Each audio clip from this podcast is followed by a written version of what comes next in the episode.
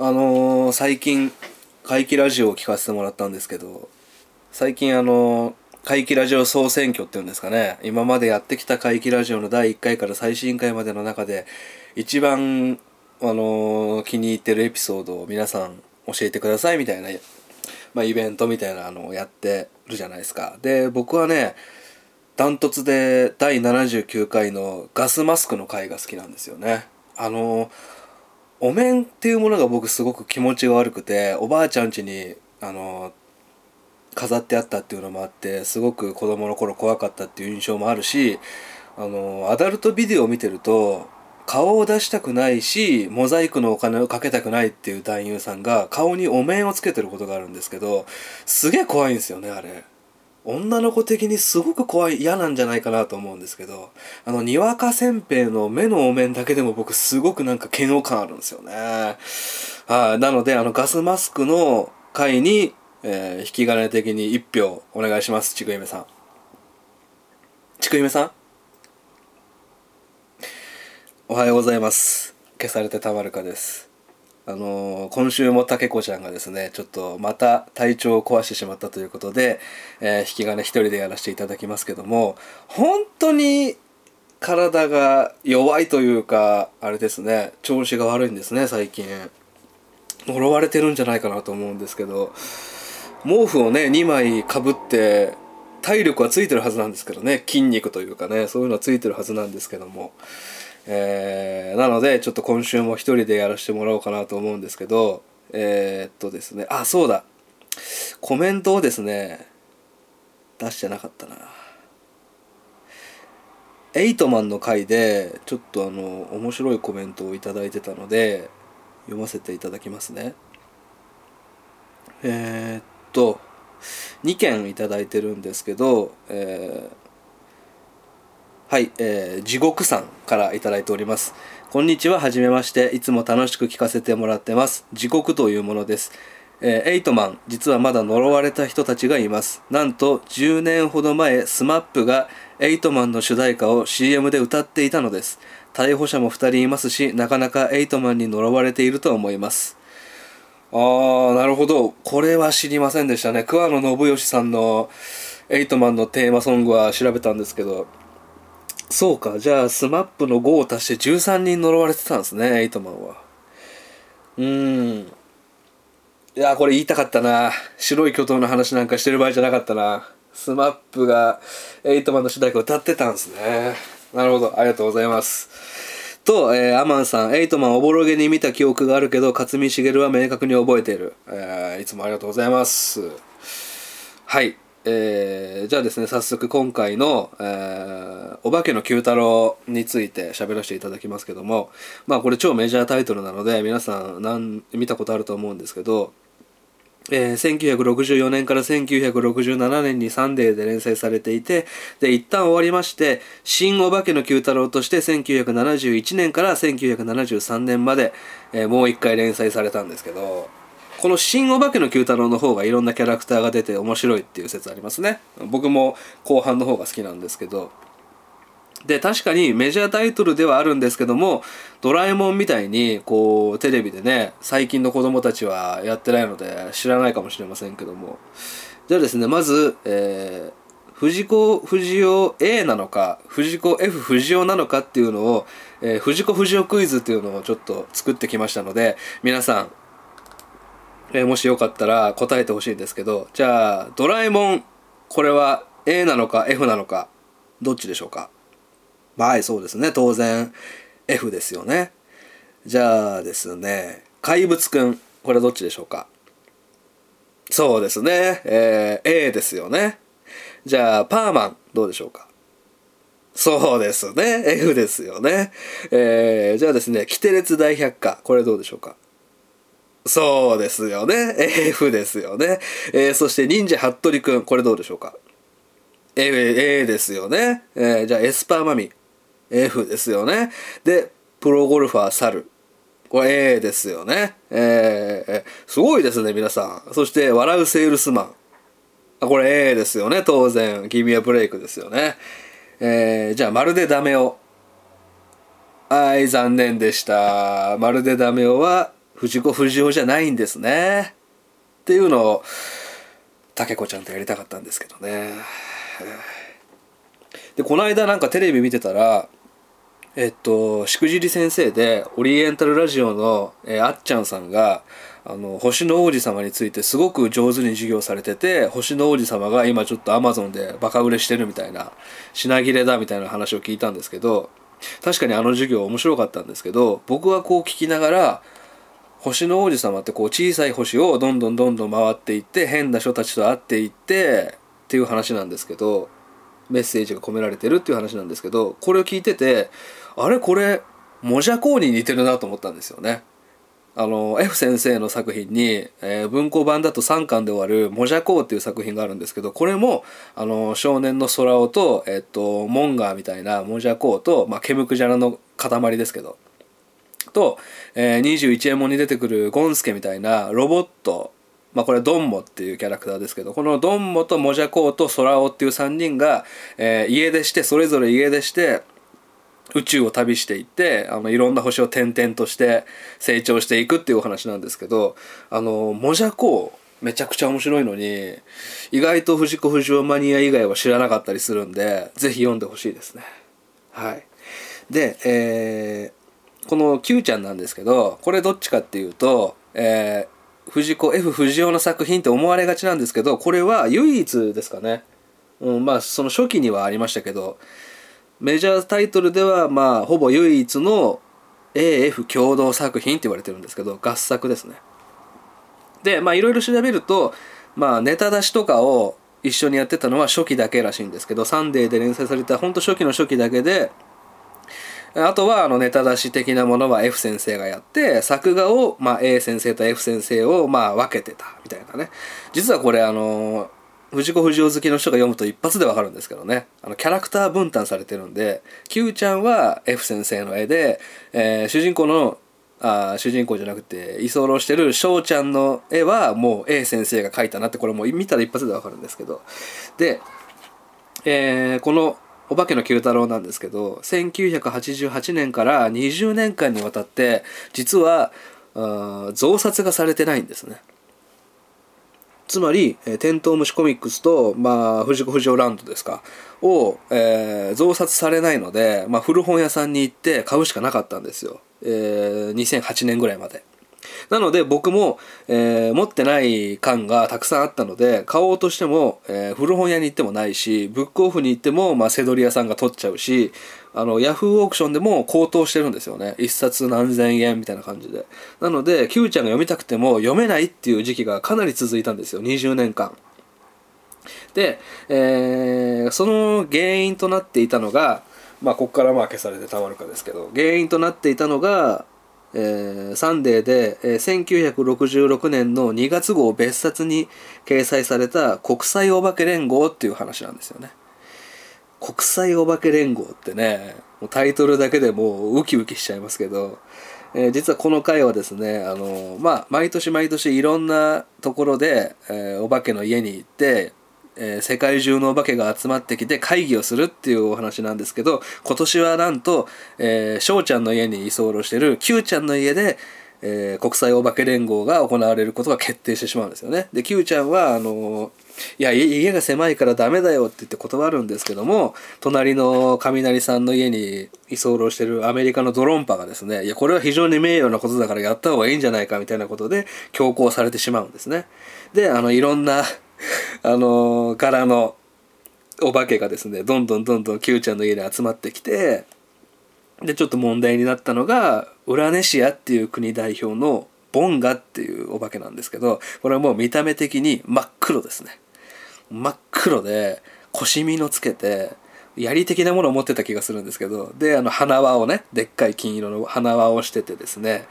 でもう見た目的にやばいんですけどそれをですねアラスカ代表のエスキモーお化けのですねエスキモーお化けですよ。エスキモーお化けのアマンガさんが Q ちゃんにこう耳打ちするんですね。あいつはお化け食いお化けだから気をつけた方がいいぞって言うんですよ。まあ化け食いお化けっていうのはいわゆる人食い族ですよね人間でいうところの。カニバリズムをするぞと。でそれを聞いたあのウラネシア代表の真っ黒のボンガがですねいつの話をしてるんだ？って言って、まあ、キューちゃんとアマンダに飛びかかってきて 喧嘩になるっていうシーンがあるんですけど、まあ、すごくねこう見た目的には可愛らしいシーンなんですけどまあ黒人ギャグじゃないですか。で当時デリケートですから「あのジャングルクロベ」っていうね藤子 F 不二雄先生の作品も丸ごとこう封印されてしまってますけどジャングルクロベについてはですねあの長くなると思うので、まあ、いつかやりたいなと思うんですけど、まあ、意外とねお話的にはその黒人差別のずっとお話が続くのでまああまり面白いものではないんですけども。で、えー、黒人差別をなくす会っていうですね会からクレームが入りまして、えー、1989年にクレームが入ってですね、えー、この国際お化け連合がですね収録されてる「テントウムシコミックス」5巻と、え、藤子不二雄ランドの12巻が、まあ、全て回収されてしまうと。店頭から消えてしまうと。でもこういうのもありまして5巻っていうのは非常に高値がついて、えー、オークションとかで取引されてたんですけど、まあ、ちなみにこの「テントウムシコミックス」5巻の表紙は Q ちゃんが大泣きしてる絵が使われてるんで、まあ、非常にねうんえー、かわいそうだなっていう感じなんですけども。でその20年間増刷がされなかった理由はこの黒人を差別したというか国際お化け連合のせいだっていう説ともう一つ二つありまして、えー、だってねあの黒人のその国際お化け連合が問題なんだったらそこだけ切り取ってね、あのー、そこの話だけカットして収録すればいい話で他は別にそういうギャグが多くまあそその時代なんで差別的なギャグはありますがこの黒人を揶揄してるシーンはそこだけなので。えー、そこだけカットすればいいんですけども、まあ、他に言われてるのが先ほども言いましたけど分担作業をしてるので権利問題なんですね。えー、F 先生が書いてたのは Q ちゃん。主人公の Q ちゃん。そして、えー、A 先生相方の A 先生が書いてるのは、えー、翔ちゃんですね。でアシスタントさんがその背景を描いてたりするんですがそれでも手が回らない時は赤塚不二夫先生が背景を描くこともあった。そして、えー、石森章太郎先生と、まあ、時はそうメンバーですよね。石森章太郎先生と角田二郎先生がその他の人物を描いた。言われてるんですよ。まあ、確かにこの博士とかゴジラとかえー、キュちゃんとか翔ちゃんとか大次郎とか、えー、優子さんとかがこう一堂に会する空き地で一堂に会するコマを見ると確かにカオスなんですよね。どう考えてもこれは A 先生が書いてるしこれは石森先生のタッチだしみたいなことでこうトリビュート漫画みたいになってるんですけどでこれで権利関係で揉めたんじゃないかと「お化けの Q 太郎」っていうのは、まあ、国民的アニメになりますからその後。でまあグッズとかのね売り上げとかもありますしということで揉めたんじゃないかって言われてますけどもあの後に石森章太郎先生の石森プロですかね。石森章太郎先生がコメント出してるのは権利関係で揉めたことは一切なかったと。まあ確かにね。うん。こうなることは分かってますからね、うん、こうなることは分かって手伝ってますから揉めることはないよっていうことで角田先生も石森章太郎先生も手伝ってたと思うんですよ。でもう一個の説はですね、まあ、F 先生と A 先生の権利関係ですよね。どっちのものにするんだと他の作品はまあドラえもんは F えー、怪物くんは A 服部くんは A みたいな感じでこう分けれるんですけどこの Q ちゃんだけどっちの権利にするんだと。うん、で確かにこの Q 太郎っていうね名前を決めたのも A 先生だったりするんで、うん、難しいところなんですけどでも F 先生と A 先生はもうずっと親友で絆が深いので今更こんなお金で揉めるのかなと思うんですけどそこで言われてるのが、まあ、ネット上でですよ言われてるのは F 先生の遺族と A 先生の家族が揉めてるんじゃないかって言われてるんですけどまあ本当のところは分かりませんね。で、えー、最後の増刷がされたのが先ほども言いましたが1988年に「お化けの Q 太郎」が増刷されたのが最後なんですね。で藤子不二雄がコンビ解消したのが1988年同じ年なのでそうですね。黒人差別の一件で封印されたとは考えにくいですよね。やっぱこっちの説の方が強めですよね。で、えー、2009年に、えー、藤子 F 不二雄大全集として復活するんですけどそれまではもう皆さんずっと高値で取引されてるお化けの九太郎を買うしかなかったんですね。なのであの復刊 .com っていうインターネットサイトがありまして、えー、今では買えなくなってしまった漫画を、まあ、復活させるっていうサイトありましたね確かにね昔。うんあったなと思いましたけど。で、えー、調べてですね、えー、復刊 .com のにも、えー、お化けの九太郎は常に上位にランクインしてたんですね。皆さんが読みたい読みたいって言ってて。で、えー、最後の更新日ですね。復刊 .com2003 年6月3日最終調査日、えー、状態は残念って書いてありますね、えー、膠着状態とかあるんですけど残念っていう形になってます、えー、交渉方法訪問。復刊 .com にご投票いただきありがとうございます。皆様にリクエストいただいた書籍は残念ながら私たちの力が及ばず当面の復刊が難しい状況となりました。私どもとしても表から裏から簡単には諦めずに手を尽くしましたが、どうしても出せぬ事情が存在し、その願いは叶いませんでした。非常に無念です。いつの日かこの状況が変わらないとは限りませんので、投票はこのまま預からせていただきますが、当面は本報告やむなしという状況になりました。我々の非力を心よりお詫び申し上げます。今後とも一層の精進を重ね、著者と読者が復刊という場で出会えるよう努力いたしますので、えー、これまでのご指導、ご鞭達をお願い申し上げてご報告に返させていただきますっていう丁寧なコメントが書かれてるんですけども、まあ、この長い文章で気になるのはやはりここですよね。どうしても出せぬ事情が存在しますのでっていうところですよね。はい、だから結局最後の最後は何でこういうことになってしまったのかっていうのはわからないんですけども、えー、2009年の、えー、藤子 F 不二雄大全集でですね復活することになります。それが解決したんでしょうね。で、えー、去年あたりでもですねセブンイレブンとかの漫画コーナーにね普通に Q ちゃんが置いてて僕びっくりしたんですけど2015年にコミックス版も全部復活しまして今では、えー、読むことできますね。国際お化け連合。ちなみに大全集の4巻に収録されてるんで読みたい方読んでいただきたいんですけども非常に可愛い回なので。僕はねあの文庫版で全部集めてるんですよ。エスパーマミとかキテレツ大百科とかあの短編集とか全部文庫版で集めてるので早く Q ちゃんの文庫版出してほしいなと思ってるんですけども。はい。っていうところですね。えー、あのー最終回がねすごくいいんですよ。お化けの九太郎は。あのドラえもんと違って完結してるのでぜひあの読んでほしいんですけどえー、っとちょっと待ってくださいよ。どこだろうな。はいえー、9時帰るっていうね。帰るはカタカナで。9時帰るっていう最終回があるんですけどまあ、Q ちゃんはお化けの世界に帰らなくちゃいけなくなりまして、でも翔ちゃんとずっと一緒にいたので別れるのが辛いんですね。で、バイバイが言いたくないので、もうギリギリまで翔ちゃんと一緒にいることを決めてですね、普通に喋っていて、午後9時になった瞬間に Q ちゃんは自分の姿をパッて消して、えー、翔ちゃんはそれを察してですね、こんなの嫌だって言って泣くんですよ。さよならも言わせてもらえないなんて、つって。あの気の済むまで握手して肩の一つでも叩いて別れたかったのにって言うんですね。ここめちゃくちゃ泣けるんですけど。で、えー、Q ちゃんはその後すぐに姿を現して戻ってくるんですね。でえってなったら実は Q ちゃんはですね出発の日を1日間違えてましてお別れの日は明日だったんですね。で、えー、最後のコマであの夜景のコマなんですけど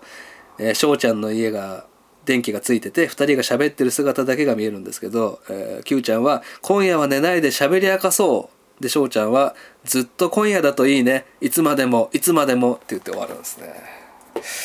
最高ですね。はい。ということで、えー、来週もですね1人か2人か分かりませんけども、えー、お付き合いいただけたら嬉しいです。それでは皆さん、えー、いってらっしゃいませ。